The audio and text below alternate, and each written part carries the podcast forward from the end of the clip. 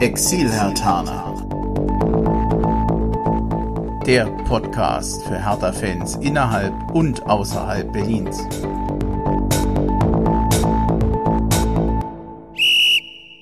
Ja, hallo Hertha-Fans in Berlin, in Brandenburg und weiter weg. Hallo Exil-Hertaner.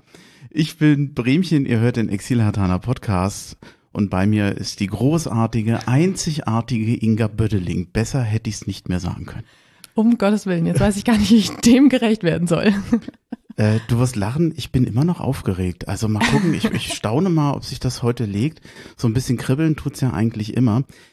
Aber heute ist nochmal was Besonderes. Für dich vielleicht auch. Ja. Das schauen wir mal.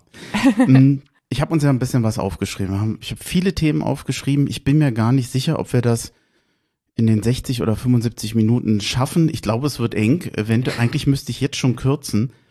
Aber ich, ich frage dich einfach mal, ob du Lust drauf hast oder nicht. Am Anfang ist ein Punkt, wo ich geschrieben habe, lass dich überraschen. Mhm. Wir kennen uns ja nicht weiter. Ich dachte, als Warm-up, falls wir den überhaupt noch brauchen, wenn du möchtest, könnte ich einen Mini-Quiz machen. Okay. Aber wenn du jetzt sagst, äh, nee, brauche ich nicht, dann können wir das auch lassen. Ach doch. Okay, also es sind, ich glaube, drei oder vier Fragen habe ich, aber du kannst zwischendurch auch immer aufhören. Okay. Ähm, ich glaube, die erste ist völlige Unterforderung, weil sie so einfach ist. Wirklich, kannst du, kannst du nicht verlieren. Was versteht man unter einem Kantersieg? Einem Kantersieg. Ja, Ein sehr hoher Sieg im Fußball. richtig, volle Punktzahl. Puh. Ich werde es jetzt aber äh, deutlich erschweren. Woher kommt der Begriff? Woher ist der abgeleitet? Warum heißt es Kantersieg? Ich kann dich beruhigen, ich habe davon noch nie gehört. Nein, du mich Ich beruhigt. musste nachgucken. Ich hatte keine Ahnung. Ich habe dann einen Kollegen gefragt und der hat es mir sofort genannt. Nee, da äh, würde ich dann jetzt was Neues lernen. Ja, das ist aber okay. Also keine Angst, es geht nicht darum, dich hier bloßzustellen. Ich glaube, das weiß kein Mensch außer mein Kollege. Also der Kanter, das ist eine Gangart beim Pferd. Allein darauf wäre ich schon niemals gekommen. Weil ich hätte gedacht, na, das war bestimmt Karl Kanter, der immer hoch gewonnen hat oder Ja. irgendwie sowas. Und ähm, das ist ein leichter Galopp und der ist entlehnt an das englische Canter oder to Canter. Und das ist wiederum die Kurzform von Canterbury Galopp. Okay. Ähm, ein paar hundert Jahren sind die Leute nach Canterbury gepilgert und wenn die langsam mit dem Pferd dahin geritten sind, was ja sehr geruhsam war, sehr entspannt, also das, das ging denen leicht zur Hand sozusagen, dann ähm, ja, war das eben diese, dieser Canterbury Galopp. Also, dass das vom Reiten kommt, ich hätte es nicht geahnt, beim besten Willen nicht. Nein, ich auch nicht. Es gibt übrigens auch das Wort Kanterniederlage. Weiß ich nicht, habe ich noch nie in einem Nee, Artikel gesehen. Hab's auch noch nie geschrieben. Wird aber nur in der Schweiz benutzt. Okay. In, in Deutschland eher nicht. Wobei ich es eigentlich ganz witzig finde. das ja, Das, das ist, aber man sagt dann eher Klatsche, ne? ja, na, also bei Hertha ja. Wann, also die Kantersiege hatten eigentlich immer die anderen. Ja, ja. Also in letzter Zeit. Willst du noch eine oder Ja? ähm, beim Fußball der Münzwurf? Typischerweise heute für die Seitenwahl. Welche Rolle spielte der Münzwurf früher? Ich glaube, dafür bin ich zu jung. ist auch, äh, also das war mehr oder weniger vor unserer beiden Zeit, ähm, war früher eine Methode, um Spiele zu entscheiden. Oh. Und zwar das Elfmeterschießen, das gibt es seit 1976, es wird weltweit angewendet. Wenn du bei einem Fußballspiel zwingend einen Sieger brauchst, also Pokalspiele sind ja so typisch, du kannst bei Wikipedia, gibt es eine Riesenseite mit Spielen, die per Los oder per Münzwurf entschieden wurden, was wir ja gar nicht mehr kennen. Es gibt eine kuriose Geschichte. Am 24. März trennten sich Liverpool und Köln im Entscheidungsspiel nach Verlängerung 2-2.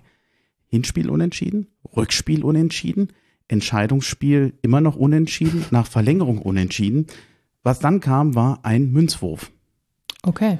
Äh, also es ging ja echt was. Europapokal der Landesmeister, das was heute Champions League ist. Die haben dann sich um den Schiedsrichter versammelt. Der hat diesen Münzwurf gemacht, was aber eine Holzscheibe war, die aus einer roten und weißen Seite äh, bestand. Der hat geworfen. Was denkst du, was ist passiert? Ist auf der Seite gelandet. Er ist senkrecht auf dem Rasen angekommen. Sie mussten nochmal. Also das. Und danach war dann Liverpool weiter. Kann man sich heute nicht mehr vorstellen. Nee. Wobei es klingt so, wenn du die letzten zwei, drei Jahre bei Hertha so überlegst, was da alles passiert ist, könnte man denken, hätte Hertha auch passieren können. Ja, 100 pro. Ja. Also eigentlich eine Hertha-Geschichte. Willst du noch eine? Ich glaube, ich habe mich jetzt schon disqualifiziert als Fußballreporterin. Das weiß kein Mensch. Das weiß kein Mensch. Okay, dann aller Äh, guten Dinge sind vier, heißt es doch, ne? Ja, ich mag ja auch mehr die Geschichte dahinter. Ich Okay. bin ja ein Fan, also frag mich nicht zu Fußball, frag mich nicht zu meinem Beruf, aber dieses unnütze Wissen, Ja. da kannst du mal, da kann ich dir viele unsinnige Sachen erzählen. Warum gab es lange keine blauen Gummibären und sowas? Das erzähle ich dir dann danach. Ja, ja. Okay. Der ist jetzt aber wirklich gemein, den kannst du nicht wissen. Aber vielleicht kann man raten. Welche Idee zu, äh, zu einer Erfindung, also die nannten das Erfindung, ich finde eigentlich Idee besser, hatte John Alexander Brody am 26. Oktober 1889, die Älteren erinnern sich, die wir bis heute im Fußball nutzen. 1800 was? Ach so, Entschuldigung, ich, äh, 1889. Kann, man kann ein bisschen raten. Denk mal an, was ist alles auf dem Platz so. Mhm. Da kann man Die Eckfahne, schon, geht schon in die richtige Richtung. das Tornetz. Es ist das Tornetz. Ah. Es ist halt, Ja gut, mehr, viel mehr auf dem Platz ist auch nicht, ne?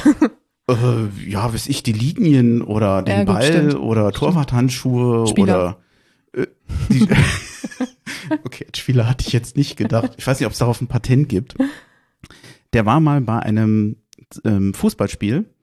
Warte mal, irgendwo hatte ich es mir. Arrington gegen, ich glaube, Everton. Und da gab es ein Tor und der Schiedsrichter hat das nicht gesehen, weil heutzutage Hm. zappelt der Ball im Netz, du kannst es sehen. Und äh, es gab ein großes Bohai und der hat gesagt, ja Mensch, äh, wenn da jetzt ein Netz wäre, könnten wir das nutzen. Der hatte noch vorgeschlagen, eine Klingel mit ans Tornetz zu machen, so dass es immer klingelt. Ist leider untergegangen. Ich finde die Vorstellung sehr niedlich. Ich hätte gedacht, er wäre der Balljunge gewesen und hätte keine Lust gehabt, die ganze Zeit bis in die angrenzenden Felder zu laufen, um den Ball wiederzuholen. Aus reiner Faulheit ein Tornetz Auch entwickelt. nicht schlecht, aber ich weiß nicht, ob man auch Balljungen zum Patent anmelden kann. Nee, aber das Tornetz, weil er keinen Bock hat, daher zu laufen. Okay, jetzt ist eigentlich doof mit diesem Quiz. Jetzt habe ich viel mehr erzählt als du. Eigentlich will ich ja, dass du erzählst über dich. So gesehen war es doch eine, ich, ich hoffe, es war trotzdem ein bisschen. Du kannst ja mal, ja, ich habe viel gelernt. Das ist die Hauptsache. frag Ferbi, ob der das Genau, weiß. genau. Hau ich ihm demnächst um die Ohren und dann kann er mal sehen, wie viel ich gelernt habe. Also ich, ich sage mein äh, Kollege, dass der das mit dem, der kannte das vom Reiten. Der kannte den Reitstil. Ich ver verliere mich gerade.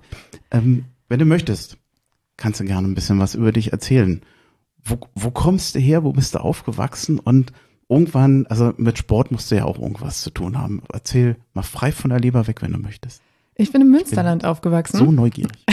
Ich bin im Münsterland aufgewachsen, ähm, in einem ja, kleinen Städtchen, Dörfchen, ähm, wie man das halt kennt, zwischen Feldern, Wiesen und äh, ganz vielen Wäldern und ähm, habe dann damals, damals, das hört sich auch an, als wäre ich schon uralt, aber äh, habe Leichtathletik gemacht und äh, ja, das war es auch eigentlich mit der sportlichen Betätigung, wobei Leichtathletik ja auch vielseitig ist und ähm, habe schon sehr, sehr früh für die Zeitung gearbeitet. Ich glaube, ich war 13, als ich meinen ersten Artikel geschrieben hatte. Es fing alles an mit so kleinen Buchrezensionen und Mhm. sowas. Und ähm, dann hat sich das alles weiterentwickelt und äh, ich wusste eigentlich recht früh, dass das so die Richtung ist, die ich machen möchte. Und äh, durch die Leidenschaft zum Sport hat sich das dann irgendwann vermischt.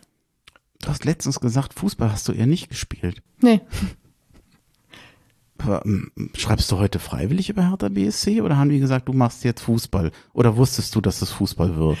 Wie ich da jetzt so richtig reingerutscht bin, weiß ich auch nicht mehr so richtig. Aber ähm, ich habe angefangen mit äh, allem Möglichen. Ich habe äh, viel über Handball geschrieben, über Leichtathletik, über ähm, abseitigen Sport, alles Mögliche. Und habe dann immer mal ein bisschen ausgeholfen bei Hertha. Und dann, ähm, ja, kam es, wie es kommen musste. Personaländerungen und alles. Und dann war plötzlich ja, diese, diese Position frei und äh, ich musste, musste ran, durfte ran, wie man es nimmt. Dieser, dieser, dieses, nach Berlin gehen, das ist ja, also ich, ich habe ja mal meine Heimat verlassen, du hast das mal getan, ich habe das aus beruflichen Gründen getan und du wahrscheinlich auch. Das, der Beruf war die Antriebsfehler? Äh, das Studium. Hm. Ich bin, äh, ich habe mich langsam gesteigert. Ich bin aus dem Münsterland nach Bremen gegangen, war da für drei Jahre und bin dann, äh, habe da meinen Bachelor gemacht und bin dann für das Masterstudium nach Berlin gegangen, 2015. Ja, und äh, da habe ich dann zwei Jahre meinen Master gemacht und bin dann durch den Job hier hängen geblieben. Ähm, ist es dir schwer gefallen, den Wechsel? Der Wechsel von Bremen nach Berlin oder? Überhaupt äh, von, von zu Hause woanders hin. In, ich ich habe überlegt, ob ich äh, erwähne, ob ich das nenne, das Mädchen vom Land. Aber ich weiß nicht, je nachdem, wie das besetzt ist, kann das sehr doof rüberkommen. Das kann man als sehr natürlich, sehr, sehr bodenständig und sehr ehrlich Ja. und sehr sympathisch. Aber ich laufe immer Gefahr, dich dann irgendwie ein bisschen als naiv hinzustellen oder als blauäugig, was ich jetzt auch nicht will. Alles gut. Nee, es war äh, schon so, dass mir relativ früh klar war, dass ich nicht ähm, auf ewig im Dorf bleiben werde. Und dass ich irgendwann in die große Stadt, wie man dann so schön sagt, äh, gehen muss, weil ich mich einfach ja perspektivisch nicht gesehen habe im Dorf. Und äh, daraufhin dann nach Bremen zu gehen, das war in den ersten Wochen ziemlich hart, aber dann habe ich mich schnell dran gewöhnt und man findet dann im Studium natürlich auch irgendwie viel mehr Gleichgesinnte als in der Schule und dann äh, fühlt man sich gleich wohler und der Weg nach oder der der Schritt nach Berlin war dann auch gar nicht mehr so riesengroß, weil wenn man einmal eine etwas größere Stadt erlebt hat, dann ist es auch okay. Und dann äh, Das hast du nett ausgedrückt. Also weißt du, was ich mir manchmal anhören muss im, im, im Hessenland, wie ja ungehobelt der Berliner manchmal sein kann. Man kann es auch freundlich ausdrücken und sagen sehr direkt. Aber Ja. ich, ich habe deine Region wesentlich entspannter und freundlicher kennengelernt. Ja, das ich stimmt. Ich habe hab so den Eindruck, als wenn da schon so eine niederländische Gelassenheit so ein bisschen mit rüber schwappt. Ja, das stimmt. Das Kann man das passt. sagen? Ja, das passt ganz gut. Aber in Bremen ist der zum Beispiel auch so, da hat man dann eher das Norddeutsch kühle und dann kommt der Berliner ja schon wieder herzlich daher fast. Ja, ich habe manchmal immer so ein bisschen aus der Ferne die Angst, man sagt immer äh, Schnauze mit Herz. Ja. Aber manchmal habe ich den Eindruck, dass in letzter Zeit mehr die Schnauze rauskommt als das Herz. Aber ich glaube, das hat Berlin nicht exklusiv. ne? Nee. So, doch, dass es die Sitten manchmal oder der, der Umgang ein bisschen verroter wird. Ja, aber ich glaube, das ist äh, andernorts auch so. Ja, ähm, äh, manchmal finde ich es ein bisschen schade, weil eigentlich dieses Witzige, dieses Freche, dieses Kurt Krömer-like, das Ja. kann ja eigentlich ganz witzig sein, Das stimmt. wenn man sich ein bisschen drauf einlässt. Du hast in einer Folge mal beim Immer härter Podcast gesagt, du magst keine Abschiede. Ja. Dann ist aber weggehen doof. Das stimmt, aber ähm, wenn dadurch, äh, ich, muss, ich musste das auch lernen, aber dadurch passiert ja auch immer was Neues oder man äh, erlebt etwas Neues und manchmal müssen ja auch Abschiede da sein, um ähm, sich weiterzuentwickeln und sowas. Und das, ich, mir war ja klar, dass, dass dieser Abschied kommt und dass dieser Abschied auch sein muss aus der Heimat. Und äh, ja, im Endeffekt hat sich ja auch als richtig herausgestellt, aber Gibt's was aus deiner Heimat, was sie hier vermisst? Ich, ich kenne nichts so. Ah, das klingt jetzt, es ist wahrscheinlich so eine Mischung aus öko und esoterisch, wenn ich das jetzt sage.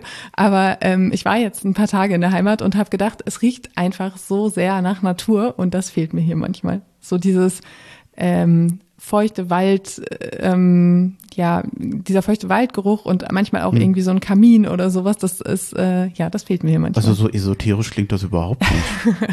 naja, na, Berlin ist jetzt, hat auch grüne Ecken, aber wir sind natürlich jetzt nicht die Naturlandschaft in Eben, der ges ja. äh, gesamten Stadt. Ja. Nee, kann ich gut nachvollziehen. Umgekehrt, was hast du jetzt in Berlin kennengelernt? Gibt es irgendwas, was dir hier gefällt, was es da nicht gab? Dass nicht jeder Hallo sagt, wenn man ihm auf der Straße begegnet. Das ist das Lustige, wenn äh, in Berlin, wenn dich jemand grüßt auf der Stadt, äh, in der, auf der Straße und du kennst ihn nicht, du denkst ja immer nicht, der ist freundlich, der ist bekloppt, Ja, weil genau, normalerweise grüßt man sich ja, Ja. nicht. Genau. Okay, ja, willkommen in Berlin, ne? angekommen. Ja, Sportjournalismus, du, wir hatten es jetzt schon so ein bisschen angefangen. Ähm, ich hatte, was, Mün Münstersche Zeitung hatte ich gefunden? Kann Ja, sein? Westfälische Nachrichten, Münstersche Zeitung, die haben die sind zusammen? irgendwann fusioniert, ja. Mhm. Volontariat 2017, Sportredaktion übernommen 2019. Genau.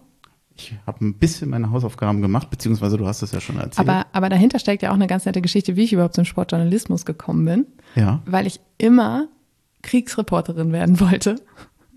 Also Da bist du bei Auslandskorrespondentin im nicht so Krisengebiet. weit weg. Das hat meine Mutter neulich auch noch gesagt. ich wollte immer äh, Auslandskorrespondentin im Krisengebiet werden, so à la Antonia Rados. Und ähm, meine Mutter hat natürlich immer die Hände über dem Kopf zusammengeschlagen und sich gedacht, oh mein Gott. Und dann habe ich irgendwann in den Herbstferien ein Praktikum in der Sportredaktion von den Westfälischen Nachrichten gemacht. Und ähm, der damalige Chef hat mich dann zur ähm, Pressekonferenz nach Dortmund geschickt. Borussia Dortmund gegen Karabakh Akdam in der Europa League Qualifikation damals. Und äh, ich bin dann hin und äh, bin mit Jürgen Klopp einen Aufzug hochgefahren, weil ich viel zu früh da war und nicht wusste, wo ich hin muss. Und er hat mich mitgenommen. Dann haben wir noch ein Brötchen gegessen und uns ein bisschen unterhalten. Und dann war da diese Pressekonferenz. Ähm, ich habe darüber geschrieben und saß nachher am äh, Dortmunder Hauptbahnhof auf einer Bank und habe mir gedacht, gut, machen wir Sportjournalismus. Ich bin nach Hause gefahren, habe meiner Mutter das erzählt und ich glaube, sie hat äh, Jürgen Klopp verehrt sie bis heute noch dafür. Du hast das vorab schon in den Notizen gesehen. Äh, ich lese die Frage mal genauso vor, wie ich sie hier aufgeschrieben habe. Rümpfen die Kollegen vom Feuilleton die Nase, wenn man sich im Flur begegnet? Naja, es ist äh, eine friedliche Koexistenz, würde ich sagen. Man hat aber, man hat nicht viel miteinander zu tun, oder? Wirtschaftsteil, Politikteil. Das passt, also hat, da hat man immer mal Überschneidungsmengen, aber bei der Kultur ist es tatsächlich so, dass da nicht so viel gleichzeitig passiert. Also ich bin ja auch so ein bisschen bei, bei Image oder Anerkennung. Ähm, ich, ich glaube, der, die, die Reporterin oder der Journalist, die eben so über diese ernsten Themen, hast du den Eindruck, die werden höher gewertschätzt? Ich glaube, es ist so eine Balance. Weil das Thema ernster ist? Ja, ich glaube, man muss da so die Balance finden aus äh, Wichtigkeit des Themas in Anführungszeichen und ähm, Einsatz. Und ich glaube, beim Sport, ähm, wenn man die Kollegen sieht, die sind am Wochenende nicht so häufig im Einsatz wie wir zum Beispiel. Wir arbeiten ja eigentlich fast jedes Wochenende und wenn dann abends um 18.30 Uhr nochmal irgendwie Lars Windhorst um die Ecke kommt, wie wir das in der Vergangenheit so häufig hatten, dann darfst du auch nochmal zwei, drei Stunden dranhängen. Und äh, wir sind halt, vom, was den Einsatz angeht, nochmal eine ganz andere Nummer. Natürlich hat man auch in der Politik und Co. diese ganzen kurzfristigen und späten Entscheidungen, gerade während der Corona-Pandemie, aber ich glaube, dieses, dieses, äh, diese pure Leidenschaft dafür, dann da noch mal ein paar Stunden dran zu hängen, das ist schon was, was den Sport auszeichnet. Ja, wobei du hast, Fußball findet ja fast immer am Wochenende statt. Also mit Ansage kannst du eigentlich die meisten Wochenendtermine, wenn du nicht explizit frei hast, gar nicht, gar nicht wahrnehmen. Manchmal kannst du gar nicht lange planen, weil die Spieltage nicht feststehen. Also ich hm, weiß jetzt nicht, ob ich jetzt so wahnsinnig glücklich in meinem Beruf bin, aber ich weiß zumindestens, dass die Werktage letztendlich dem Beruf gehören und das Wochenende normalerweise mir. Das, also damit, hast du damit gar kein Problem? Ich wusste es ja eigentlich schon immer, dass es hm. darauf hinauslaufen wird, weil ich ja schon äh, dann ab, ich glaube, ich war 14, 15, als ich gesagt habe, ich mache Sportjournalismus, das gehörte ja irgendwie dann auch in meiner, in meinen Praktika immer dazu, dass ich dann ähm, am Wochenende unterwegs war, dann habe ich äh, während meines Studiums hier in Berlin auch beim RBB gearbeitet und da habe ich auch immer am Wochenende gearbeitet. Das heißt, ich kannte es auch eigentlich nicht anders. Und somit war das dann irgendwie gar kein Problem. Und es hat ja auch seine Vorteile, zum Beispiel unter der Woche zwei Tage frei zu haben, weil man ein bisschen flexibler ist, was viele Dinge angeht. Ja, Behördengänge wahrscheinlich. Arzttermine. Oder die, die spaßigen Sachen des Lebens halt. Es geht so. Wobei ähm, Arzttermine, das ist eher dann für mich, ich bin der Ältere, also deutlich. Nee, ähm, ich hatte privat gerne mal Urlaub im Trainingslager verbracht. Mhm. Also nicht ich bin gerannt, die anderen, wie man sieht. Mhm.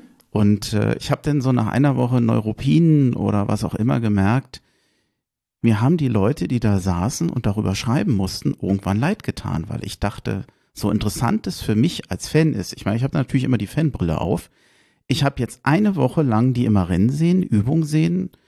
Äh, ich fand das zwar so ganz nett, aber ich hätte jetzt überlegt, wenn ich jetzt 40 Jahre hier noch beim Training bin und mir das angucke und immer überlege, was schreibst du da drüber? Äh, weiß ich nicht, verschreckt dich das, das nicht? Oder würdest du sagen, naja, das macht man auch nicht sein Leben lang, oder? Oder muss nicht? Naja, wenn ich überlege, was in den letzten fünf Jahren, seitdem ich diesen Job bei der Morgenpost mache, alles passiert ist und wie sich das alles gewandelt hat, dann kann ich mir halt nicht vorstellen, dass das in den nächsten Jahren so konsistent weitergeht. Mhm. Also ich glaube, dass da so viele Änderungen, Wandlungen und äh, Veränderungen auf mich warten, dass ich da nicht irgendwie Panik kriege, dass das monoton oder langweilig werden könnte. Also mein Trainingseinblick ist, äh, die Arbeit ist bei dir schon abwechslungsreicher, weil ja. Training nur ein Teil ist. Ja, auf jeden Fall. Auch weil ich natürlich mich auch noch um andere Themenfelder kümmere und äh, das ist natürlich auch herausfordernd, weil man seine Zeit, seine fünf Tage, die man arbeitet, gut aufteilen muss. Aber ähm, da ist schon viel Abwechslung bei. Ich habe überlegt, wenn ich so viel frage, können eigentlich auch mal andere für mich fragen. Ich hoffe, es funktioniert. Ich schau mal, ich glaube, dass du damit nicht rechnest. Ich hoffe, es funktioniert. von. Ah, Moment. Das war zu schnell. So, das war jetzt zu schnell, aber du hast es wahrscheinlich schon geahnt. Ja. So, jetzt halte ich es an Mikrofon, dann kann man es hören. Ich hoffe. Hallo Inga, hier ist Max Jung von HDBSC. Ich war ja auch, bevor ich auf die Vereinsseite gewechselt bin, ähm, gut 20 Jahre im TV-Sportjournalismus aktiv. Daher meine Frage an dich, was macht dir an deinem Job am meisten Spaß bei der Arbeit oder ist vielleicht sogar die größte Herausforderung? Eine gut recherchierte Story, Einzelinterviews oder vielleicht sogar die spontane journalistische Arbeit von kurzfristigen Themen, die aufkommen, wie das ja dann doch ab und an in den vergangenen Jahren bei Hertha zum Beispiel der Fall war. Ab und an. Ich hoffe, die Überraschung hat funktioniert. Ja, definitiv. Yes! Großen Dank an Markus Jung übrigens. Puh, gute Frage. Ähm, ich glaube, es ist eine Mischung aus allem. Es ist äh, vor allem diese Wertschätzung, die ich manchmal mir auch selbst vor Augen rufen muss, wenn ich beispielsweise bei minus fünf Grad im Stadion sitze und friere und äh, mir denke, okay, das ist dein Job, du darfst dir hier Fußballspiele angucken, für die andere Menschen zum Beispiel viel Geld bezahlen, um sie zu sehen und du darfst sie sie angucken und darüber schreiben, weil es deine Arbeit ist. Ähm, diese von Max angesprochenen sehr ähm, kurzfristigen Stories sind aber die größte Herausforderung, die ich wirklich gerne mag. Dieses, Tatsächlich. Ja, dieses, ähm, ich habe mal irgendwann für äh, unsere Personalseite bei, bei der Funke Mediengruppe ein Interview gegeben und da wurde halt gefragt, was ich an meinem Job gerne mag und ich habe gesagt, dass ich morgens nicht weiß, was, was abends in, in der Zeitung steht oder online steht oder was passiert an dem Tag. Und das ist ja gerade durch diese vielen Dinge, die bei Hertha passiert sind, sehr an der Tagesordnung gewesen. Und das ist so dieses, du, du bist drin in deinem Trott und plötzlich passiert was und du musst reagieren. Und das ist schon was, was, was mich sehr reizt. Und äh, eigentlich sogar auch fast mehr reizt als ja, Einzelinterviews, beispielsweise bei Hertha sind natürlich auch ein Riesending, weil man nicht so gut an die, an die Spieler herankommt, wenn man dann mal da Die gibt's ist. nicht so häufig wahrscheinlich. Genau, Okay. genau. Auch gerade durch die Corona-Pandemie ist es noch weniger geworden, aber ähm, wenn man dann mal die Chance hat, ist das natürlich auch ein großes Ding. Ähm, wobei ich letztens das kurioseste Interview hatte, was ich je erlebt habe bislang. Jetzt bin ich neugierig. Ähm, ich war mit meiner äh, Kollegin und Sportchefin Alexandra Groß äh, bei Hertha. Wir haben ein Interview mit Wilfried Kanga geführt. Die beiden haben das auf Französisch gemacht. Ich saß daneben und war die einzige im Raum, die nicht wusste, worum es geht. Habe aber immer an den richtigen Stellen gelacht und ähm, mir nachher gedacht so, okay, war gut, was hat er gesagt? Warum warst du jetzt dabei? Als äh, Weil äh, mein Gesicht das ist, was jede Woche da auftaucht. Vielleicht, so. dass er so, so ein bisschen das Gefühl hat, okay, die habe ich schon mal gesehen, weil unsere Sportchefin ja eben nicht bei Hertha unterwegs ist, aber des Französischen mächtig, deshalb haben wir das, diese Kombination gewählt. Aber ähm, es war eine halbe Stunde, in der ich wirklich nichts verstanden habe. okay, und man hat dir dann danach erzählt, äh, was um was es ging. Ja, Aber du warst dabei. ich war dabei. Ich habe ja auch einen guten Eindruck von ihm gekriegt. Das ist ja auch nett. Mhm. Also man kann ja den dann ganz anders be beobachten und so. Man, ich wollte gerade sagen, man achtet dann auf andere Dinge wahrscheinlich. Absolut, absolut. Ich habe noch was. Okay. Moment. Hau, hey, liebe Inga. Erstmal großen Respekt für deine Berichterstattung über Hertha BSC in der Berliner Morgenpost. Eine schöne, gute Tradition wird fortgesetzt von Heinz Bayer über so einen komischen Typen, der jetzt in Kaiserslautern lebt, Peter Bombach, Uwe Bremer. Und jetzt bist du dir. Danke dafür. Ähm, Meine Frage an dich. Nur von den Emotionen her.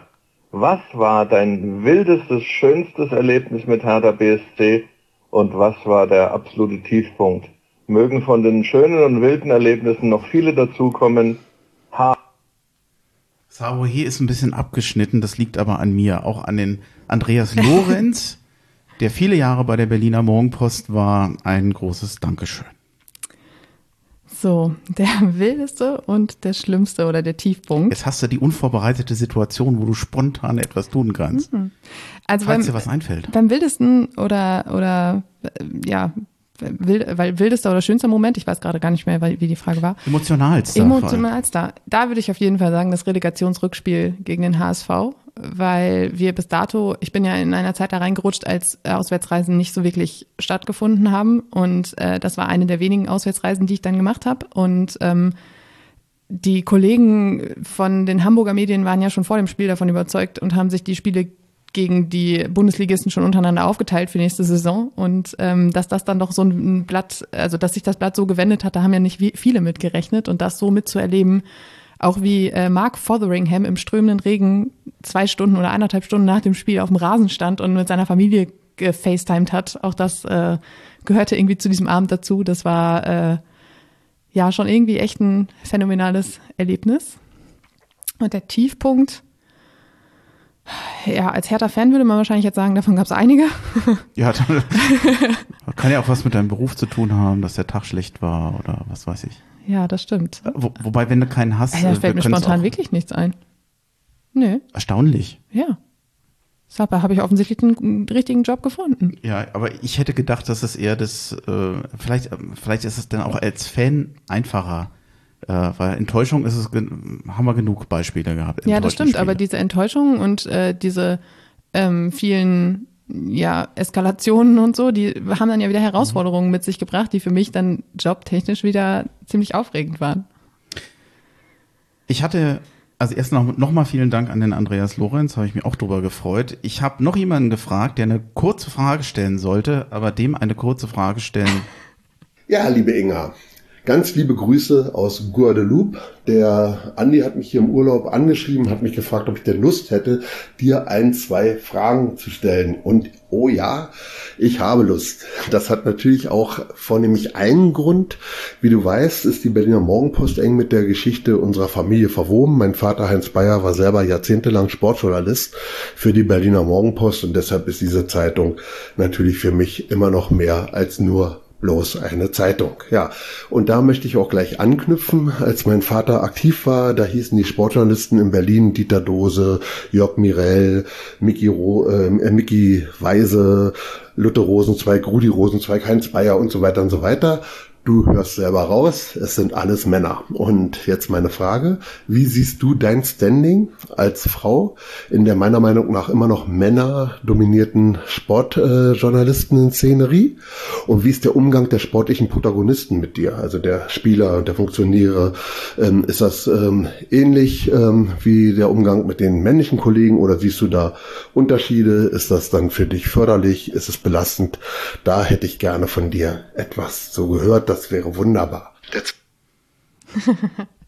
Ja, Ja, äh, eine Frage, die sehr, sehr häufig kommt, die sich aber natürlich auch aufdrängt, weil gerade Sportjournalismus im Fußball ja eine absolute Männerdomäne ist. Ähm, es hat sich gebessert in den letzten Jahren. Also ich muss sagen, als ich angefangen habe, war das teilweise dann doch ein bisschen schwierig, auch mal die Ellbogen auszufahren und sich ein bisschen durchzusetzen. Jetzt ist es natürlich auch so, dass bei Hertha ähm, auch Kollegen da sind, die einfach schon seit sehr, sehr vielen Jahren da sind und deshalb auch die Verantwortlichen gut kennen und so. Da muss man sich auch erstmal so ein bisschen ein Standing erarbeiten, aber das wird auch. Ich glaube, das geht immer vor allem dann ganz gut, wenn man äh, sauber arbeitet und ähm, das versuche ich jeden Tag.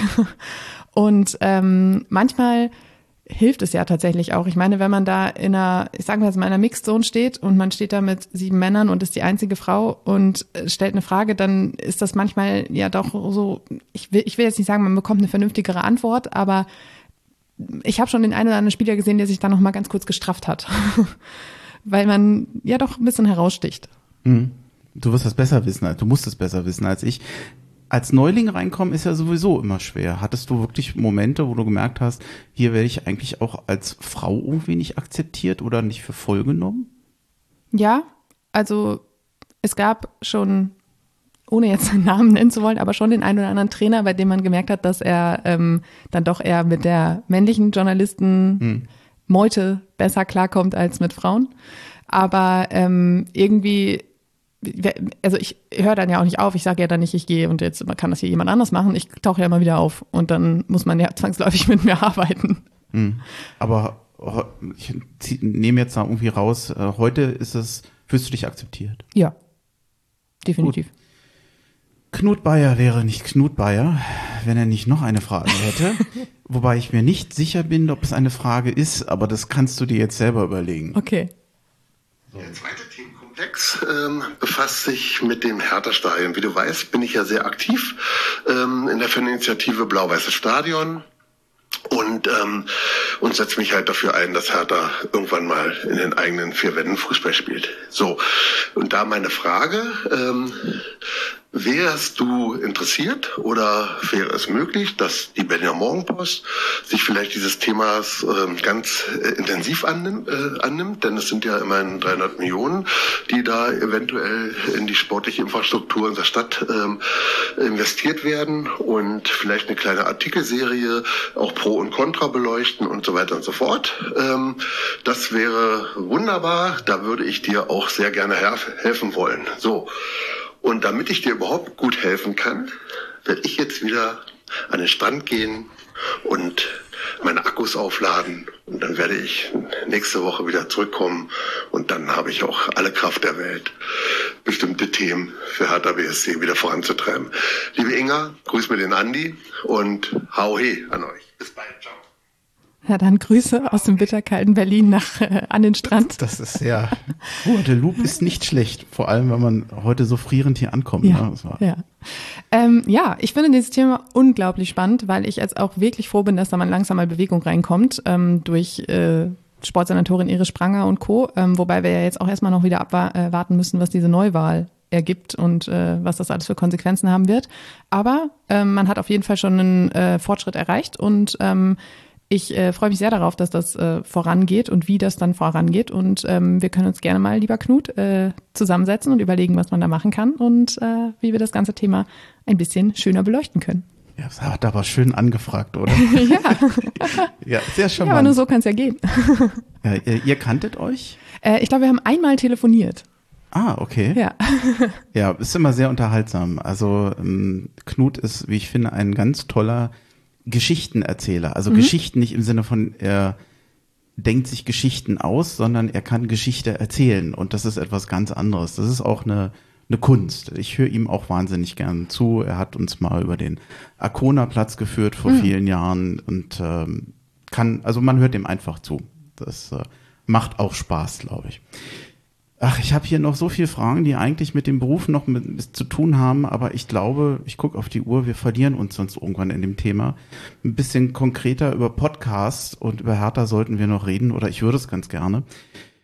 Ich habe ja schon mit vielen anderen Hertanern gesprochen, die auch Hertha-Podcasts machen und du selber hast ja vor dem immer Hertha-Podcast auch schon Podcast-Erfahrung gesammelt. Währenddessen?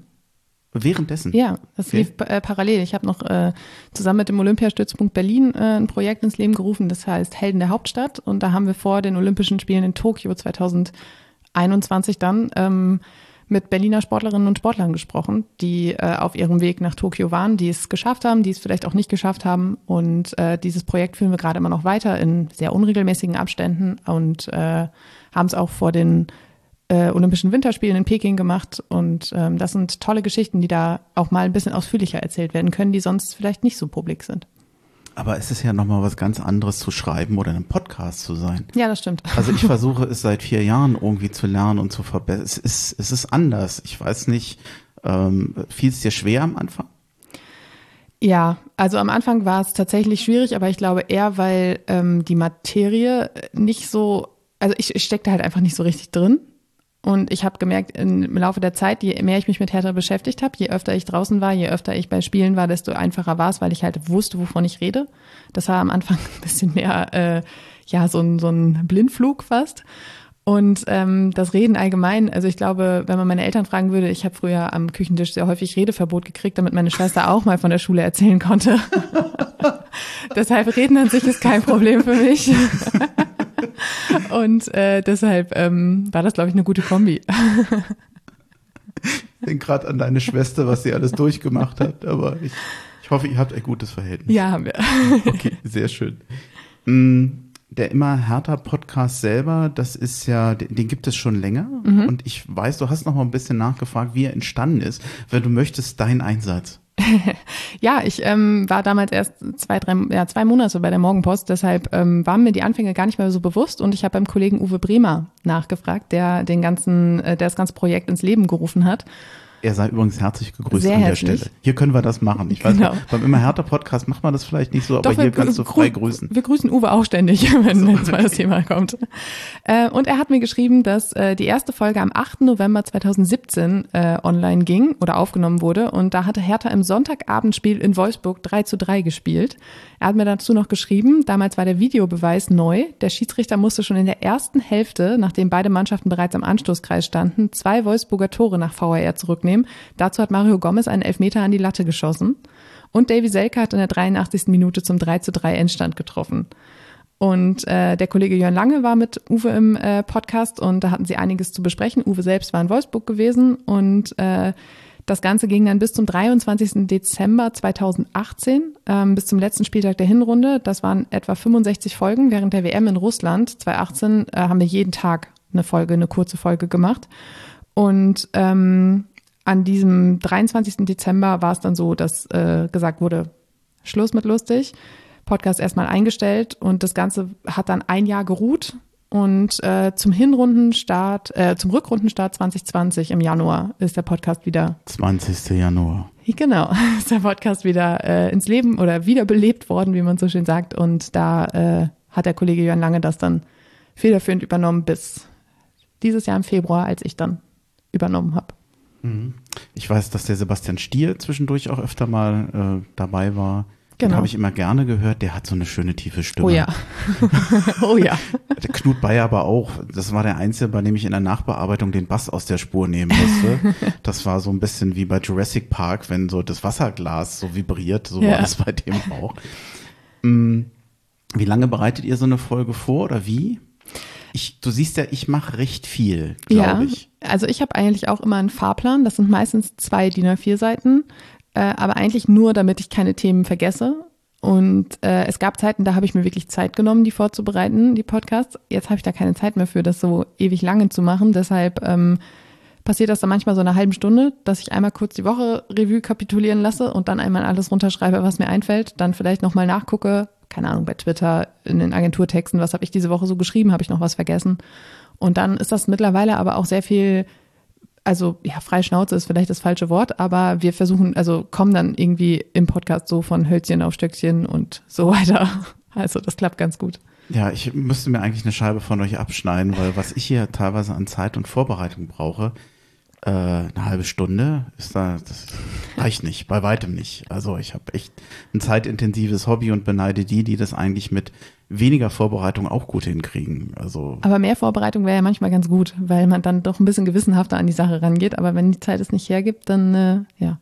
ja, ich weiß auch nicht, weil eigentlich ist es ja mein Hobby. Ich kann ja sagen, dass es scheißegal ist. Ich werde dafür nicht bezahlt. Leider nicht. Ich glaube, ich hätte, ich hätte ein gutes Nebeneinkommen, wenn ich das tatsächlich bezahlen würde. Zumindest nach Stunden. Vielleicht auch nur, weil ich so langsam bin, aber egal. mm, Gab es eine schönste Folge oder eine Folge, wo du sagst, oh Gott, die, ihr habt ja eher wenig wechselnde Gäste.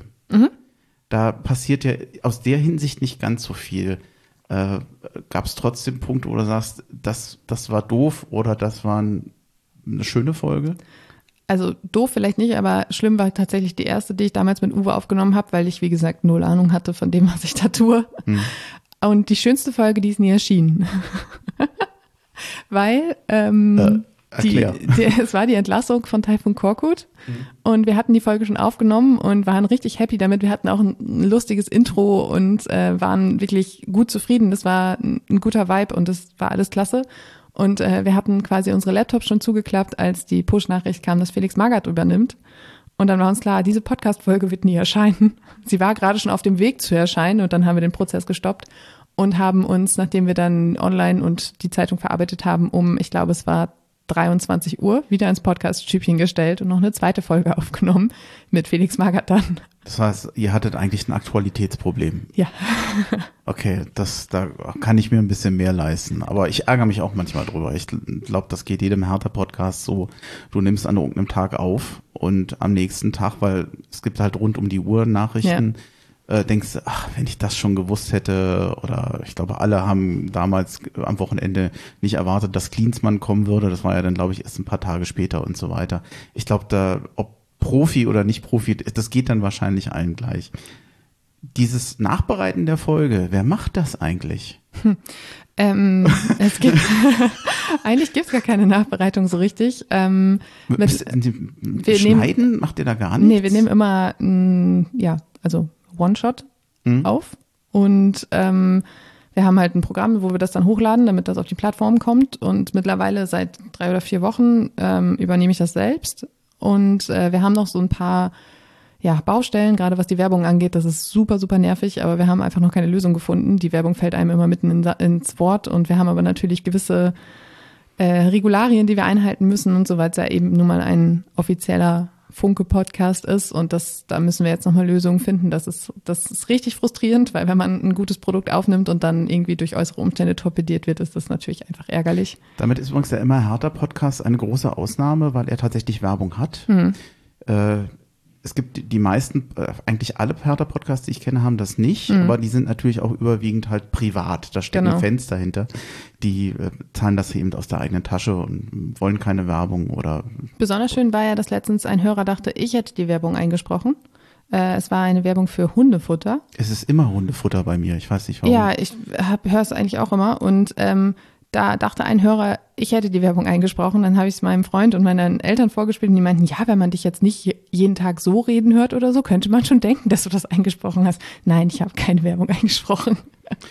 Ja, wobei ich merke, privat alles, was ich inzwischen, man merkt, dass, also irgendwie gibt es ja eine Logik, mit der mir bestimmte Werbung angeboten wird, grundsätzlich Ja. im Internet. Früher waren es noch irgendwelche Dinge, die ich jetzt gar nicht erzählen möchte, was es alles war. Und äh, jetzt sind es meistens, ich kann Hörgerätetester werden. Also es macht, schön. fühlt sich jetzt auch nicht besser an. Unbedingt. Mm, Andere härter Podcast. Ich weiß nicht, hört man das mal oder eher gelegentlich? Also Hin und wieder. Ich muss ja zugeben, ich Mhm. habe erst vor kurzem selbst angefangen, Podcasts zu hören, weil das so gar nicht meins war, weil ich einfach keine Mhm. Situation gefunden habe, in der ich dachte, jetzt kann ich mal einen Podcast hören. Das musste ich erst so ein bisschen zurechtruckeln, musste sich finden. Deshalb höre ich gelegentlich mal rein, wenn ich denke, ah, das interessiert mich mal. Aber ähm, ich muss ehrlich sagen, wenn ich mal Freizeit habe, versuche ich dann auch wirklich was anderes zu machen. Es, ich kann ich aber gut nachvollziehen. Mm, Ich muss sagen, ich will jetzt nicht den Exil-Hatana Podcast loben, ein bisschen vielleicht, aber zumindest the thematisch bin ich ja manchmal doch ein bisschen anders unterwegs. Den Tag hat mal jemand gesagt, Bremchen, du bist der Damian der Hertha Podcast. Das ist doch der, der mal nachts mit den Leuten über Probleme gesprochen Domian, oder? Oder er Domian? Ja. Damian.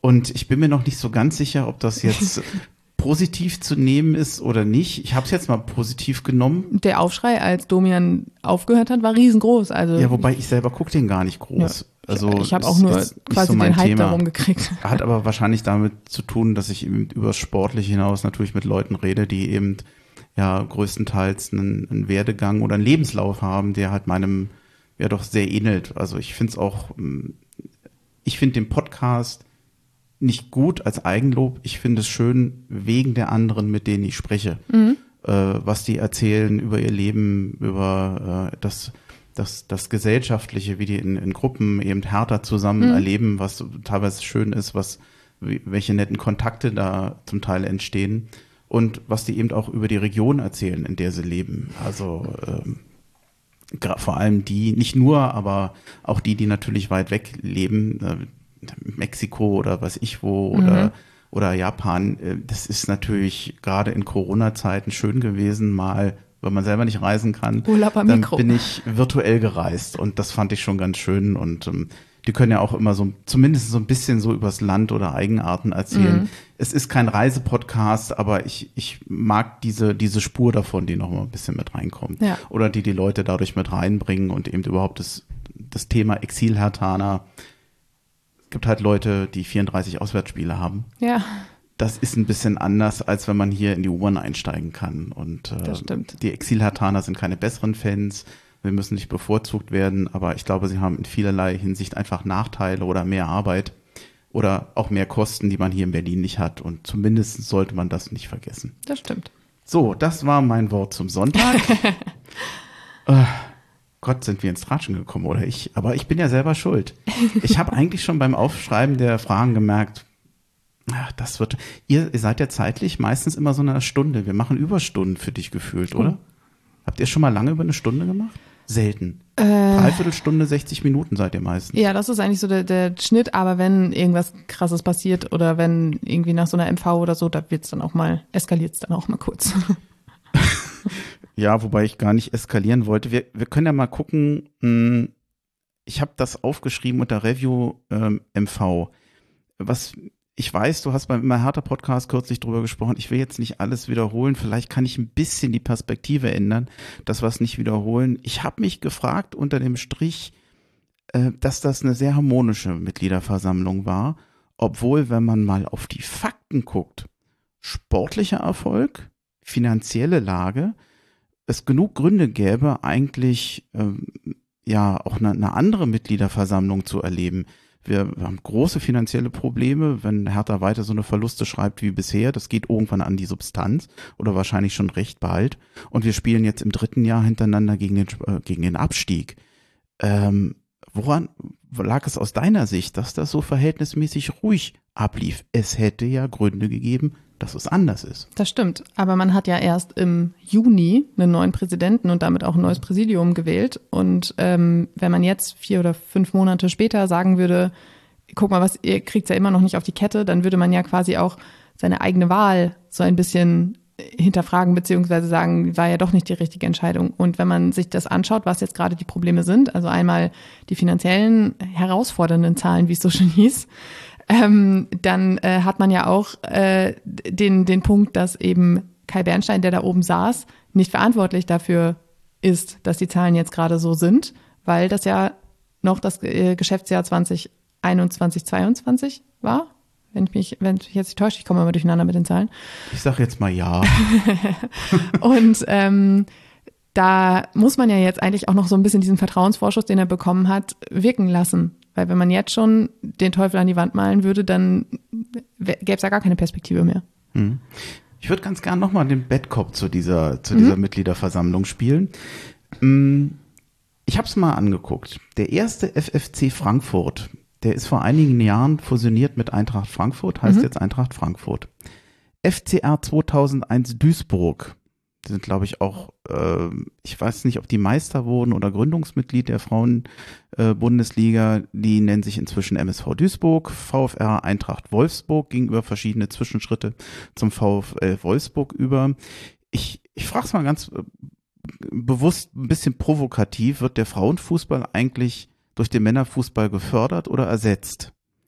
Ich glaube, dass er in weiten Teilen im Moment die Tradition, die der Frauenfußball hat, eigentlich stirbt, weil die Vereine, die sich für den Frauenfußball eingesetzt haben, die gibt es nicht mehr. Das ist eigentlich an dieser, also ich bin natürlich bei dieser Entscheidung jetzt äh, bei der MV, dass wir auch äh, Frauenfußball haben, wo man ja sagen kann, in welchem Verein wird denn heute noch nach Männern und Mhm. Frauen getrennt. Da hätte man sagen können, das war auch schon vor zehn Jahren schon veraltet. Insofern ist es gut, aber ausgerechnet wir Fußballfans, die ja immer so viel von Tradition reden seit 130 Jahren, ich frage mich manchmal, ob es uns ein bisschen am Bewusstsein fehlt, was eigentlich aus dem Frauenfußball und deren Tradition geworden ist. Ich glaube, dass der Frauenfußball seine eigene Tradition auch ein bisschen geopfert hat, um überhaupt zu überleben, weil sie eben festgestellt haben, dass es im Alleingang, sag ich mal, nicht funktioniert und dass es eben mit der Fusion mit den großen Vereinen viel größere Möglichkeiten gibt, den Frauenfußball zu fördern und den Stellenwert zuzufügen, den man gerne hätte. Und das, da musste man Opfer bringen und das waren dann wahrscheinlich die Opfer. Was aber ja nicht heißt, dass man nicht irgendwann sagen kann, okay, wir, wir sind jetzt gewachsen, wir haben jetzt eine Basis, auf der wir wieder eigenständig sein können und daraus wächst ja auch eine eigene Tradition dann vielleicht wieder. Aber die ganzen ja, Vereine, die du vorhin genannt hast, die hätten ja, die würden wahrscheinlich heute gar nicht mehr existieren in dem Ich hätte, ich hätte das be beliebig erweitern können. Das Ja. waren nur äh, ein paar Beispiele. Ich glaube, es sind, es sind ja tatsächlich nur noch die SGS Essen und ein weiterer Verein, der mir jetzt gerade nicht einfällt, die tatsächlich die einzigen Mannschaften in der Frauenfußball-Bundesliga sind, die eben. Turbine wahrscheinlich Turbine, auch. richtig, ja, genau, klar, Turbine. Ähm, die beiden, die eben nicht mehr, äh, nicht einem großen Verein angehören und ähm, die aber wiederum können ja jetzt auch nicht mehr mithalten so richtig mit den Branchenführern, was dann ja auch das Problem ist. Also, Kann das Problem sein, fusioniere oder werde verdrängt? ja, im Prinzip ist es wahrscheinlich das. Und äh, die SGS Essen hält sich ja noch tapfer und äh, Turbine Potsdam auch. Ähm, ich weiß auch nicht, ob Turbine jetzt so wahnsinnig von der Ko- Kooperation mit Hertha profitiert hat. Also kann, ich, kann ich dir nicht zu sagen. jetzt zumindest nicht so, so offensichtlich und augenscheinlich, aber ähm, Ich finde es gut, dass diese Mannschaften noch da sind, damit eben nicht die Frauenfußball-Bundesliga eine Kopie der Bundesliga wird. Aber ähm, ich finde es auch gut, dass Hertha jetzt angreift und sagt, wir gehen da auch jetzt eigene Wege und schauen mal, was sich machen lässt. Und äh, ich, ich finde es, ich finde, man sieht es ja an Viktoria. Also ohne wirklich innovative Konzepte kommt man im Frauenfußball heute nicht mehr voran. Und äh, da kann man, ja, da muss man wahrscheinlich die Tradition flöten gehen lassen, damit man irgendwann Erfolg haben kann. Ach, ich überlege, ich gucke schon wieder auf meine, auf meine, meine Liste mit Themen. Ich glaube, ich kürze es ein bisschen ab. Äh, wir könnten noch mehr zur äh, Mitgliederversammlung machen, vor allem die Finanzen nochmal, aber vielleicht kommen wir da nachher nochmal dazu. Ich glaube, da kriege ich noch den Dreh. Die Hinrunde 2022, 2023 ist, also wenn es ums Jahr geht, ist sie beendet, mhm. aber es sind ja, glaube ich, erst, was waren es, 14 Spiele? 15. 15? Also noch nicht ganz abgeschlossen. Mm, ich bin mir nicht so richtig, wie diese, diese, sicher, wie ich diese Hinrunde werten soll äh, nach welchen Maßstäben ich äh, werten soll. Also vielleicht kann man ja sagen, was kann man erwarten und was kann man nicht erwarten. Was würdest du denn so aus der Lameng sagen, äh, wo, wo hat Hertha performt und wo nicht? Ich finde, im wichtigsten Faktor, und das ist ähm, das Kollektiv. Also ich meine, ich weiß nicht, wie oft wir letztes Jahr im Immer härter Podcast standen und wie oft ich das in meine Texte geschrieben habe, dass es eben keine Mannschaft war, die da versucht hat, als Mannschaft aufzutreten. Und ähm, dass da was zusammengewachsen ist, was ja auch zu großen Teilen Sandro Schwarz zu verdanken ist, das ist schon ein Riesenschritt nach vorne. Und ich versuche das da immer so ein bisschen in Bildern ähm, darzustellen. Also mhm. ich meine, ähm, das gilt sowohl für Sandro Schwarz als auch für Freddy Bobic, der ja auch so ein bisschen hinter den Erwartungen zurückblieb, eben weil er als gefühlter Heilsbringer kam und dann wurde ja alles irgendwie noch viel, viel schlimmer. Ähm, wenn, wenn ein Haus abbrennt, dann das, das passiert sehr, sehr schnell. Aber es wieder aufzubauen, das dauert halt sehr lange. Und wenn man sieht, was in den Jahren vor Bobic passiert ist, dann kann man das ja fast damit gleichsetzen, dass da alles in Trümmern lag, es ist alles abgebrannt und jetzt dauert es halt ein bisschen, bis das wieder aufgebaut ist und dann halt auch ja, Effekte zeigt. Und so sieht das, finde ich, so ein bisschen aus. Also ich meine, ich habe auch letztes Jahr geschrieben oder letzte Saison geschrieben, Hertha liegt in Trümmern. Und das alles wieder zusammenzuflicken, das dauert und dann ist man aber auch noch nicht aufgestanden. Das heißt, diese Geduld, die irgendwie ständig gepredigt wird, ich glaube, die braucht man jetzt halt einfach noch ein bisschen. Das Leiden ist jetzt noch nicht ganz vorbei, aber die Tendenz stimmt ja. Hm. Einstellung könnte sich verbessert mhm. haben? Definitiv. So als Stichwort würde ich jetzt vielleicht noch Sieht überlegen. man auch auf dem Trainingsplatz, wenn man da ist. Also das ist, ähm, da ist mehr Leben drin in dieser Mannschaft, mhm. als es noch in der vergangenen Saison der Fall war. Irgendjemand hat mal gesagt, naja, sind wir, wir sterben eventuell, wenn wir Pech haben, in Schönheit, weil jeder mal sagt, es sieht alles besser aus. Ähm, Hertha holt die Fans wieder ab. Ich glaube, du hast das auch mal geschrieben. Die Versöhnung ja. mit den Fans ist eigentlich vielleicht auch ein, ein, ein wesentlichster Punkt von ja. dem, was passiert ist. Definitiv. Seit, seit, dem Sommer. Ja, definitiv. Und äh, das sah man auch jetzt, also die, die Geduld, die da war, oder also die Stimmung, die drohte gar nicht zu kippen in diesen ersten 15 Spielen. Also selbst als die Ergebnisse ausblieben und man gesagt hat, jetzt droht hier auch noch der, der, der direkte Abstiegsplatz, was ja eine reelle Gefahr war, war es jetzt nicht so, dass man dann dachte, um Gottes Willen, äh, jetzt werden hier gleich wieder die äh, Trikots gefordert oder was auch immer, sondern es ja, es, es läuft halt alles mehr Hand in Hand und das ist eine gute Basis. Und wenn man diese Basis hat, dann äh, kommt auch sicherlich irgendwann das Zählbare, was jetzt noch fehlt. Aber nichtsdestotrotz ist es ein wirklich krasser Drahtseilakt, weil das kann sehr schnell nach hinten losgehen, wenn das irgendwie nicht funktioniert. Du hast Sandro Schwarz erwähnt, der wäre jetzt ohnehin mein nächstes Stichwort gewesen. Ähm, ich sage ja, ich schreibe viel. Ich konnte den zuerst nicht so einschätzen, weil ich ihn aus Mainz zu wenig kannte und äh, in Moskau nicht beobachtet habe. Also so viel Fußball gucke ich einfach nicht. Äh, für mich ist er eigentlich der, der Glücksgriff bisher von Hertha BSC, weil er für mich gefühlt der erste Trainer ist, der wirklich, wie soll ich sagen, etwas bewirkt. Mhm. Bei Korkut hatte man das nach dem Dortmund-Spiel geglaubt oder gehofft. Und bei Sandro Schwarz merkt man es, auch wenn die Punkte am Ende noch zu oft fehlen oder man vielleicht wie so ein Rückfall in alte Zeiten in dem einen oder anderen Spiel hat. Für mich ist es bisher die Überraschung eigentlich, die positive Überraschung. Und zwar als Trainer und menschlich. Und ich mhm. glaube, beim immer härter Podcast, du hast auch mal so in, in den Nebensätzen habe ich das Gefühl, dass da viel Sympathie für den rüberkommt. Ja, es ist halt, er lebt halt Fußball. Als Mensch auch, ne? Ja, also er lebt halt Fußball. Das habe ich auch, glaube ich, schon im immer härter Podcast gesagt. Ähm, und mit dieser Einstellung erreicht er halt jeden Spieler. Mit dieser, mit dieser äh, totalen Leidenschaft für, für diesen Sport. Und ähm, ich erinnere mich an eine nette Szene aus dem Trainingslager in England, ähm, auch wenn ich nicht so ganz viele Tage mitmachen durfte, weil ich dann mit Corona im Hotel lag, mhm. ähm, habe ich wenigstens ein bisschen äh, mitbekommen. Und äh, sie haben nach einem Training mit dem Trainerteam Fußballtennis gespielt. Und also ich, ich würde nicht gerne gegen Sandro Schwarz spielen. Der Mann ist unglaublich ehrgeizig, unglaublich, ähm, ja, der, der, hat, er hat, hat er verloren? Ich weiß es gar nicht. Doch, glaub, ich glaube, er hat verloren und hat gesagt, hey, wird auf jeden Fall morgen noch wieder eine, eine äh, Revanche sein. Und der war so drin in diesem Spiel, hat gegen wieder die Bischewitsch gespielt und jeweils noch mit zwei anderen. Und da habe ich gedacht, wow, also dieser Mann, der ist genau richtig da, wo er jetzt ist. Und ich glaube, dass er auch der sein kann, der Hertha da jetzt zu verhilft, eben weil er das totale Vertrauen hat. Das sagt er ja auch jede Woche wieder, auch in den immer gleichen Sätzen. Deshalb manchmal fühlt es sich schon fast an wie so eine, wie so eine Kassette auf Repeat. Fragt ihr vielleicht immer das Gleiche? nee, wir fragen eigentlich oft was anderes. Aber gut, wenn wir ehrlich sind, war diese Hinrunde ja auch fast wie so ein und täglich grüßt das Murmeltier durch, mhm. durch diese ganzen guten Leistungen und wieder keine Punkte. Aber ähm, er ist, äh, man, man hat auch das Gefühl, dass er mittlerweile zu der Erkenntnis gekommen ist, dass er da richtig ist, wo er jetzt ist. Ich glaube, du bist recht sanft mit Freddy Bobic umgegangen, finde ich. ähm, ich bin mir nicht so, du hast ja auch schon gesagt, so kam mit Vorschusslorbeeren, mhm. also sinngemäß mit Vorschuss, Vorschusslorbeeren äh, aus Frankfurt, weil er da in dem Team, mit, er, mit dem er da unterwegs war, er hat ja jetzt ein großes Team, er hat sogar, ich glaube, ein vergrößertes mhm. Team bei Hertha. Und gerade in puncto Kaderplanung, Neuverpflichtung, da frage ich mich schon, ob eigentlich, also keiner von uns hat geglaubt, dass der jetzt einen Superstar nach dem anderen aus dem Hut zaubert. Aber wenn, wenn ich jetzt mal gucke, Kanga, zwei Tore, wenn ich das vergleiche mit dem Ibisevic vorher, wo du wusstest, der macht seine bestimmten Tore, vielleicht kommt er, vielleicht muss man geduldig sein, aber es ist keiner, der jetzt sofort mhm. funktioniert.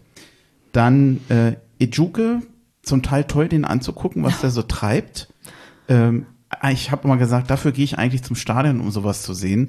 Aber ab dem dritten Hackentrick, der dann eben nicht funktioniert, wirst du dann halt irgendwann dann doch ungeduldig. Maulida, glaube ich, auch noch eine Verpflichtung unter ihm. Schwierig. Eckelenkamp scheint meines Erachtens auch nicht funktioniert zu haben. Dong Jun Lee ebenso wenig. Nsona, Björkan. Jetzt wären es doch einige Spieler. Mhm. Ähm, ich finde ich finde es enttäuschend.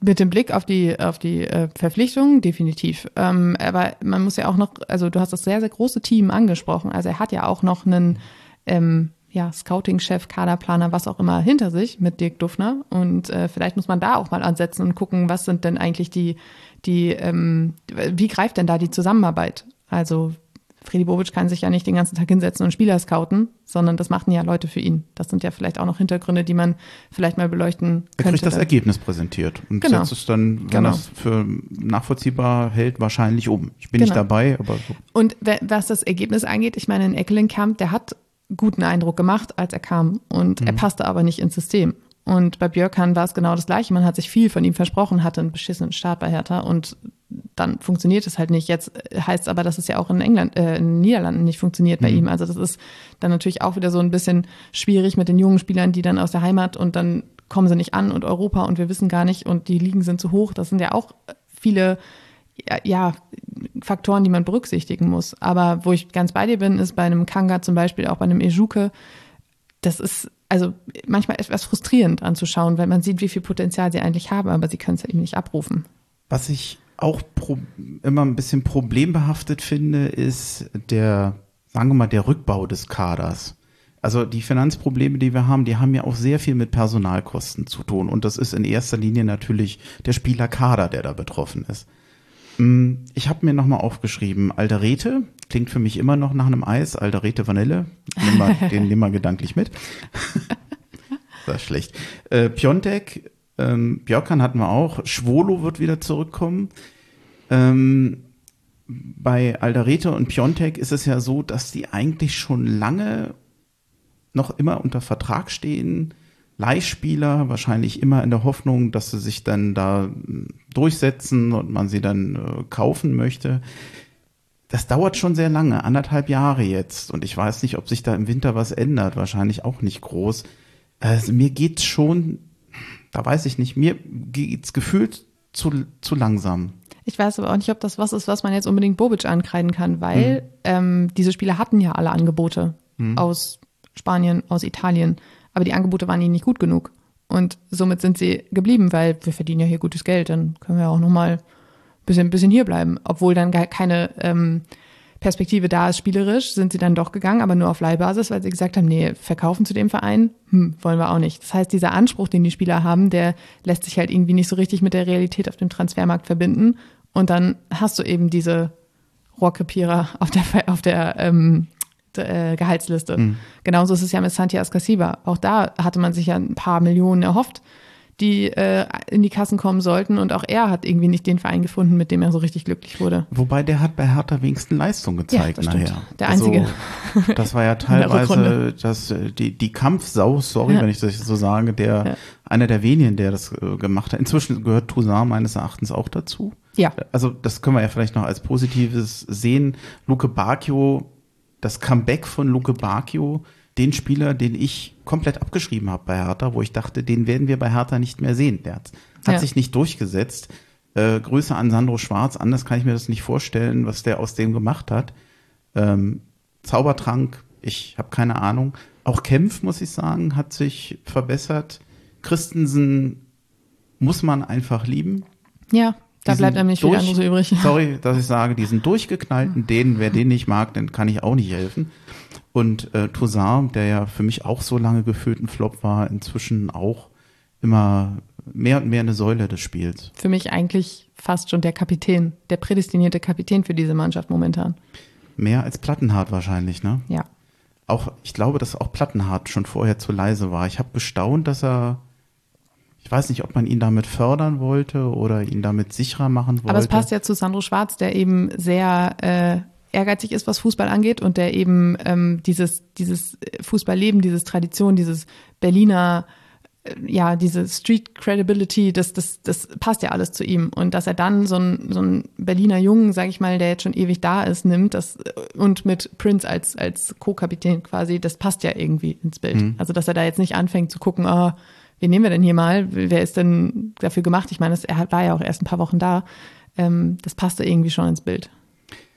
Wobei gerade bei Plattenhardt ähm, jeder, der ihn beschreibt und kennt oder ein bisschen mit ihm zu tun hat, ähm, sagt immer, es ist eher ein ruhiger, ja. eher eingekehrt als nach äh, laut nach außen. Ja. Und das ist, weiß ich nicht, ob das dann zu einem Kapitän gut passt. Also aber ich will dem auch nicht so viel Bedeutung beimessen. Ich guck noch mal auf die Uhr. Wir sind über eine Stunde, glaube ich. Also kannst du noch? Also, ich kann noch, ja. ja Aber jetzt ist die Frage, okay. ob du mir jetzt gleich Redeverbot erteilst, weil ich schon wieder zu viel quatsche. Deine Schwester ist ja nicht am Tisch. Stimmt, ja. Kai Bernstein, du hast ihn schon erwähnt. Warte mal, irgendwo habe ich das Zitat. Ähm, da, da, da, ach, ich finde es nicht mehr. Was hatte er gesagt zur Situation? Äh, bemerkenswert oder? Zu, zur äh, finanziellen Situation, ja, zur finanziellen herausfordernd. Situation herausfordernd. Puh. Das ist aber auch freundlich formuliert. Also ich, ich will das Wort existenzbedrohlich wäre für mich eher das, äh, oder auf Dauer existenzbedrohlich, wäre für mich eigentlich passender gewesen. Ich glaube, er hat es ein bisschen abgeschwächt, wahrscheinlich, weil er das genau nicht benutzen wollte. Ich frage mich so ein bisschen, was das für Hertha bedeutet. Denn auf der MV ist das für mich nicht so deutlich herausgekommen.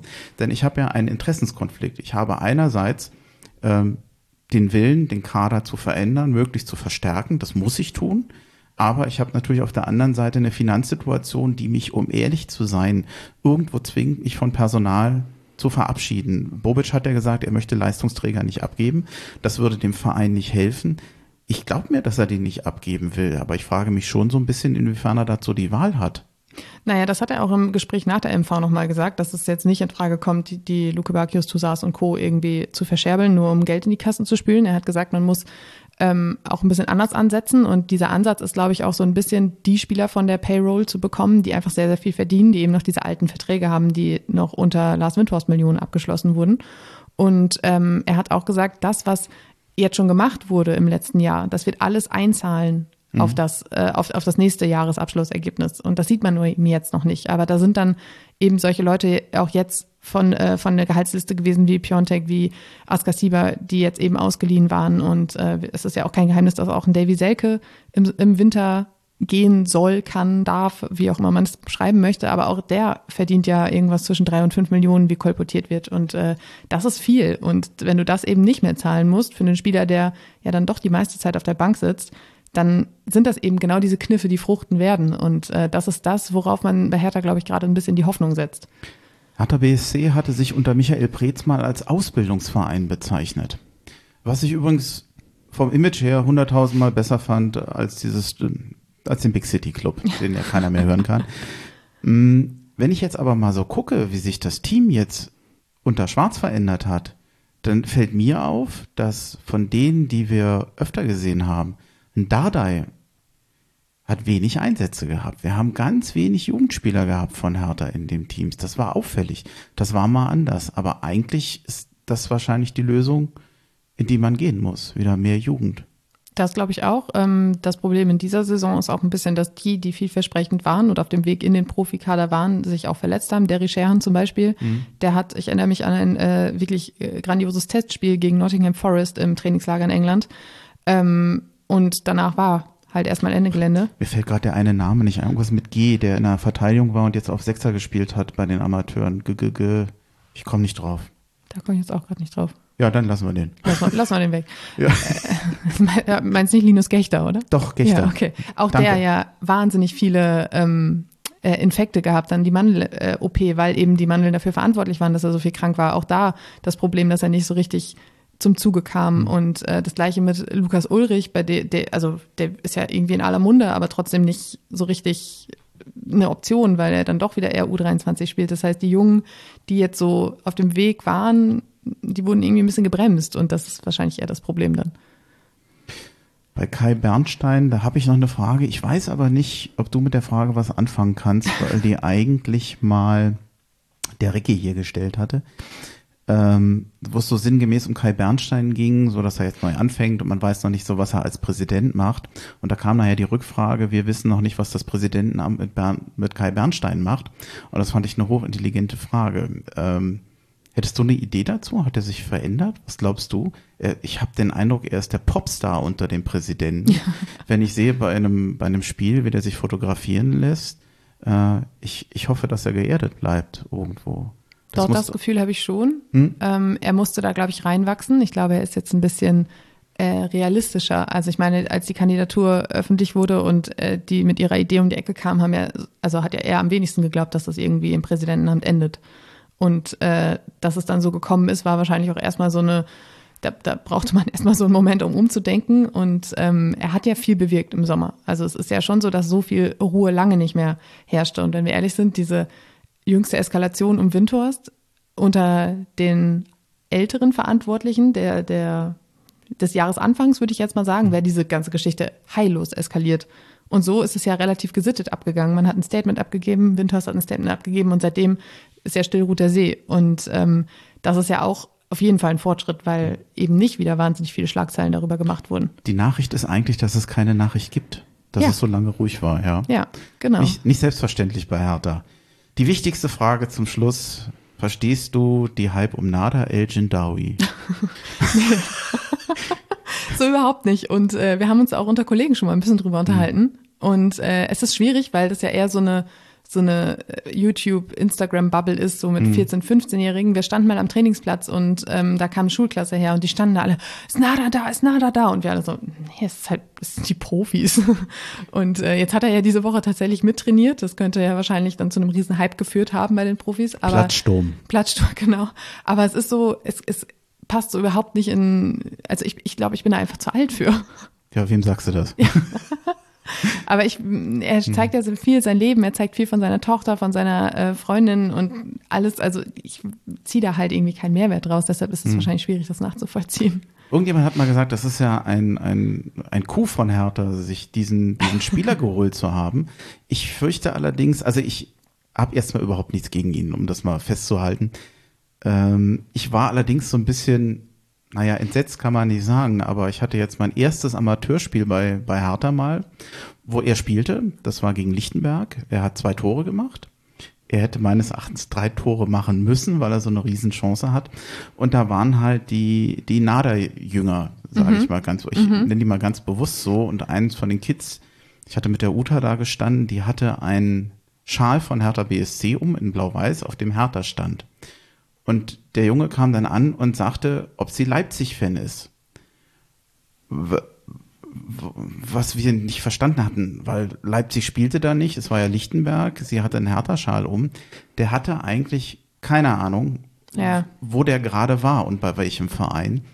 Äh, dieses, ob das wirklich ein Coup war, dadurch auch Hertha bekannter zu machen, sollte das jemals die Absicht gewesen sein. Ich glaube, die, die da waren, die haben sich für ihn interessiert.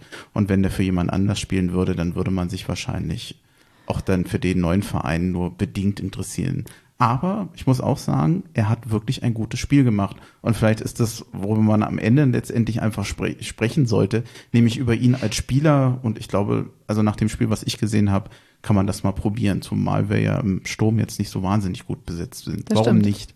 Hat Sandro Schwarz hat ihn ja jetzt auch erstmal dazu geholt. Aber ich glaube, dieses ganze ähm, ja diese ganze neue Ebene im Fußball, mhm. da kann man auch mal eine ganz eigene Podcast-Folge aufnehmen. Das ist total, also eine total krasse. Heute nicht mehr. Nee, eine total krasse Geschichte eigentlich. Und das hat auch viele Gefahren und viele Risiken und sowas. Deshalb, ähm, ja, bin ich gespannt, wie das da weitergeht. Wobei ich hoffe noch, dass äh, in Gankam recht bald wieder gesund wird. Ja. Erstens, weil ich sowieso gönne und weil ich glaube, Hertha den auch gebrauchen könnte. Ob der so schnell wieder reinkommt, weiß ich nicht. Ich habe hier noch einen Ausblick. Ähm, Spiele gegen, ach, gegen Bochum, gegen Wolfsburg, Frankfurt. Wir werden jetzt keine Glaskugel, äh, das Glaskugel lesen? Ich glaube, wir, wir sollten yeah. langsam aufhören. Yeah. Äh, nee, in die Glaskugel nicht blicken oder yeah. wie auch immer. Naja, also Hellseherei ist nicht so mein Ding. Aber jetzt kommt's. Ähm, was, mach, was glaubst du, hast du eine Vorstellung, wüsstest du, was du in zehn Jahren machst?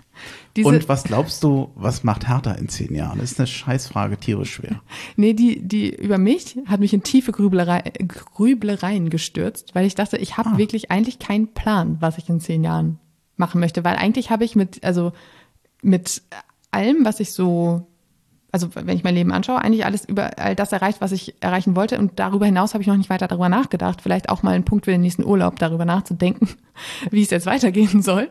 Äh, aber eigentlich bin ich so gerade ganz zufrieden. Deshalb ähm, mhm. finde ich es schwierig zu überlegen, was ich mit äh, dann 40 äh, machen ich, möchte, das erreichen macht man möchte. auch selten, aber ja. äh, vielleicht Vielleicht habe ich ja einen ganz guten Punkt jetzt mal gesetzt zu überlegen. Ja, genau. Also ich glaube, das ist jetzt die Konsequenz daraus, dass ich mal drüber nachdenke. Mhm. Und bei Hertha, ähm, ich bin ja auch immer Hertha-Podcast so äh, eine Verfechterin davon, mit optimistischen Gedanken aus einem Podcast rauszugehen, weil niemandem bringt es dann äh, mit schlechten Gedanken irgendwie auf die Pausentaste zu drücken. Äh, und deshalb ähm, könnte ich mir gut vorstellen, dass das alles jetzt äh, in den kommenden Jahren in die richtige Richtung geht, dass äh, man mit Bernstein jemanden gefunden hat, der da eine gute Basis aufbauen kann, auf der weiteres wachsen kann, um auch in seiner Metapher zu bleiben, die er ja gerne benutzt.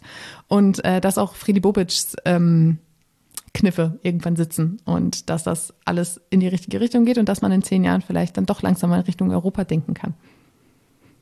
Was soll ich da noch sagen? Besser, besser kann es nicht aufhören mit der Folge. Vielen Dank. Du hattest noch eine lange Nacht. Du hast noch ganz lange mit der Bahn Vergnügen gehabt. Oh ja. Gestern Abend oder diese Nacht auch Pech gehabt. Und äh, toll, dass du hier warst. Es hat mir sehr, sehr viel Spaß gemacht. Ja, dann sind wir, glaube ich, durch für heute. Vielen Dank und ich sag Ahoi.